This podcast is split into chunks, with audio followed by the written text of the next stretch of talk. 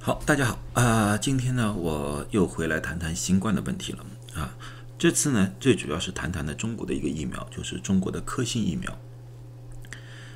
我过去说过，我不想多谈中国的疫苗，因为呢，每次我一谈中国的疫苗，我不管拿出什么样的数据，而且这些数据都是药厂自己出来的，或者说有关部门出来的，呃，一般的下面都会是吵吵闹闹一大片啊，完全违背了我做科普的意愿。所以呢，今天这个我也是同样的，按照我过去的习惯啊，我不管你们说好说坏，我的目标是科普，就给大家一个信息啊，你们怎么样理解，你们怎么样解读，这是你们的事情了啊，我已经做到了一个科普的一个工作，所以呢，今天这个下面的评论我还是会关闭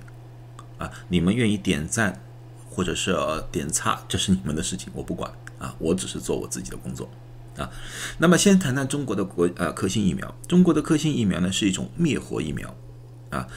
灭活疫苗呢，它在本质上来说的话，已经有了一百多年的历史。啊，相对来说在技术上是非常成熟的了。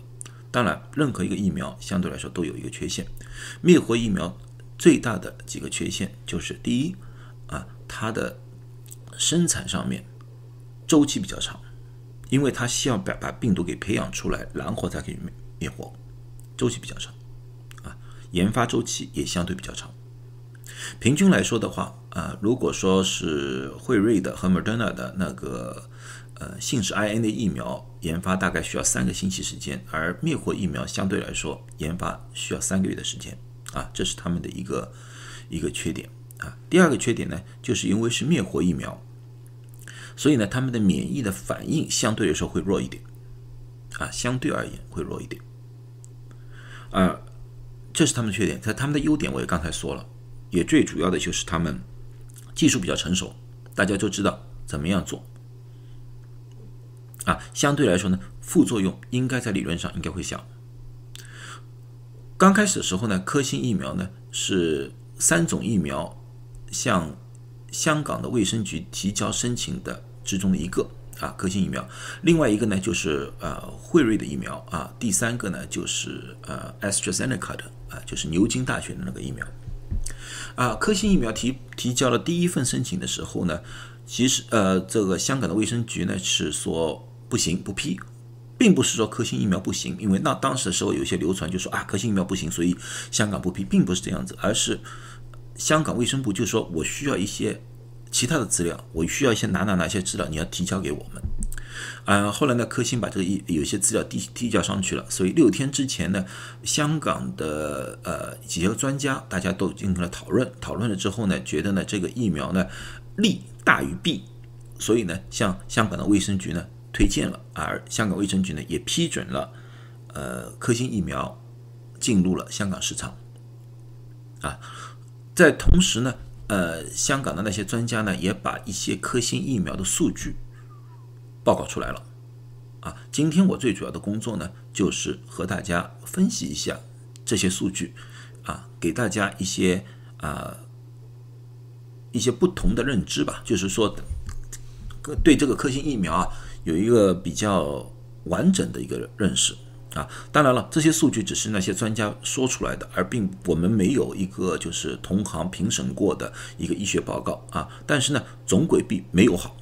啊，这就是我的一个态度，这个明白。另外呢，还有一些人问我呢，就是说我刚才见到啊，香港有辉瑞疫苗，他们说香港我看过没有辉瑞疫苗啊啊，也对啊，这这个其实呢是一个一个一个技术上的原原因，是什么技术上原因呢？其实辉瑞也没有疫苗。辉瑞也没有生产信使 RNA 的疫苗，这个疫苗是哪个生产的？是德国一家公司叫 BioNTech 生产的。BioNTech 这家公司呢是一家非常小的公司，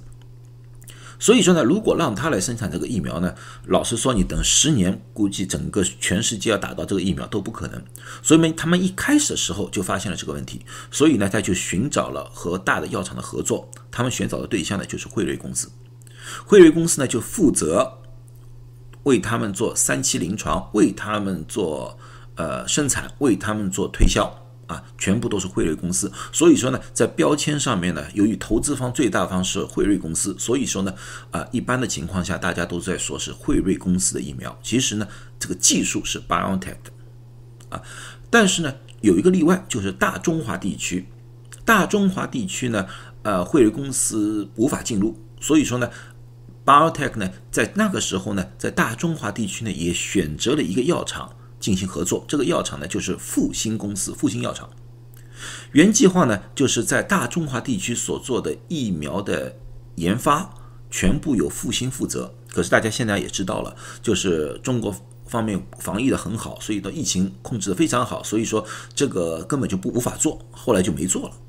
没做了。所以说呢，大家呢对那个复星药厂呢并不了解，但是呢，由于和 BioTech 是合作关系，所以说呢，他们也是可以向 BioTech 进口一部分的疫苗。啊，可是大家刚才也是说了，BioTech 的自己的生产能力非常弱，所以说呢，他们供应给呃复兴的疫苗是非常少的。呃呃，现在的中国呢，只有供应给香港，其他地区是没有的啊。所以你们看到那个 BioTech 其实就是汇瑞的疫苗，是一模一样的，一一模一样的技术。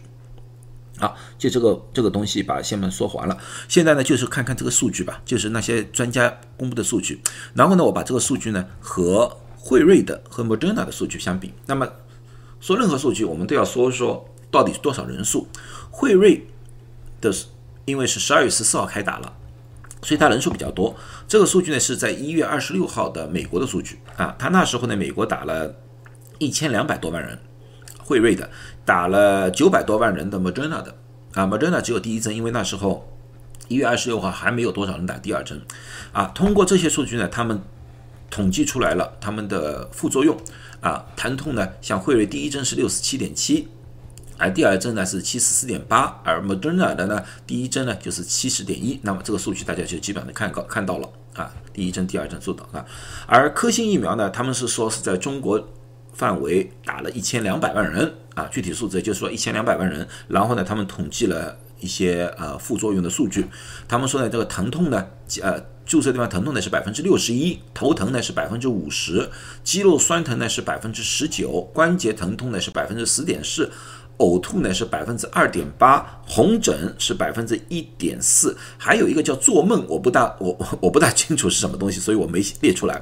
另外呢，他们也公布了他们里在所有的测试里面呢有四十四例面瘫，还有两例呢吉巴氏综合症。从这个数据来看的话。虽然并不是说很完全，因为他没有发烧，这个我就不知道他有没有多有多少人发烧啊，诸如此类的事情啊。从这个数字来看的话，和辉瑞和 Moderna 相比的话，除了头疼，除了头疼这一行，其他的呃，应该来说的话，是比这两个低。你们现在看到了啊，特别是和辉瑞的第二针比的话，相差比较大。如果说第一针比的话，基本上差不多。啊，这这点大家就看到了啊，所以说呢，在这个呃副作用上面呢，科兴疫苗呢有一定的优势，有一定的优势啊。但是呢，就是大家一直很关心，就是辉瑞疫苗有个面瘫啊，大家那时候讨论的很很很激烈，特别一些呃中国的一些自媒体讨论的很激烈。那么现在看来呢，这个面瘫呢。可能和疫苗并没有什么绝对性的一个关系，因为过去我也做过这个视频，我也可告诉过大家，因为从百分比来看的话，这个面瘫与那个疫苗有直接关系的可能性可能不大啊，但是我们可以小心，我们可以小心啊。现在看来呢，科兴疫苗也有这个同样的情况出现，那么我也觉得应该也是这样子，哪怕有关联，这个关联应该是非常微小的，非常非常微小的啊。但是呢，有一个东西呢引起了我的注意，叫做。吉巴斯综合症，它里面有两例。现在呢，整个世界上所做的所有的新冠疫苗的研发，包括辉瑞 BioNTech 的那个，还有 Moderna 的、Johnson Johnson 的、AstraZeneca 的，包括俄罗斯的，还有中国的国药的，还有呃陈薇院士的那个腺病毒，所有这些都没有公布过发现吉巴斯综合症。啊，这个情况，所以说呢，这里有两例吉巴斯综合症啊，这个对我们来说呢是值得看一看的啊。那么什么是吉巴斯综合症？为什么我要提起这个东西？吉巴斯综合症是在一九一六年两位医生发现的啊，呃，这个名字呢也是他们的两个医生的那个拉呃这个姓放在一起啊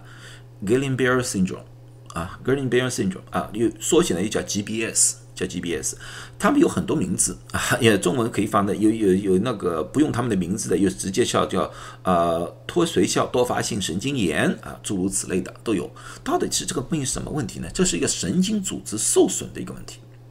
是一个自身免疫系统攻击自己的一个一个问题啊。一般的神经是这个样子的，它这个是神经外面呢有一层髓膜啊包裹在里面，它是为了保护神经，也是为了传递信息的一个绝缘体来的，不要不然的话神经之间就可以短路的了，一种情况。可是呢，由于这个疾病，在外面这个保护层呢就会破损了，就像这样子破损了，把里面的神经给暴露出来了，这个时候那个神经就受到损伤了。这个神经受到损伤之后呢，刚刚开始的症状就是疼痛，有感觉一种表皮就有点疼痛啊，然后呢肌肉开始弱了，感感就是没力了啊，然后呢一般从手脚开始，然后到上臂上身都会有这样的情况，一点点一点点过去的啊，在紧急的情况之下的话，因为它一直要影响到上半身吧，呼吸什么都会有成效困难，严重的时候会影响到生命。需要有呼吸机啊，各种各样的，所以这种东西呢，如果被发现的话，越早治疗越好，越早治疗有东西可以治疗吗？血清治疗什么有办法治治疗的。啊啊，一般的发生率不高，这是个非常罕见的病。啊，呃，一般的情况，每年全世界啊十万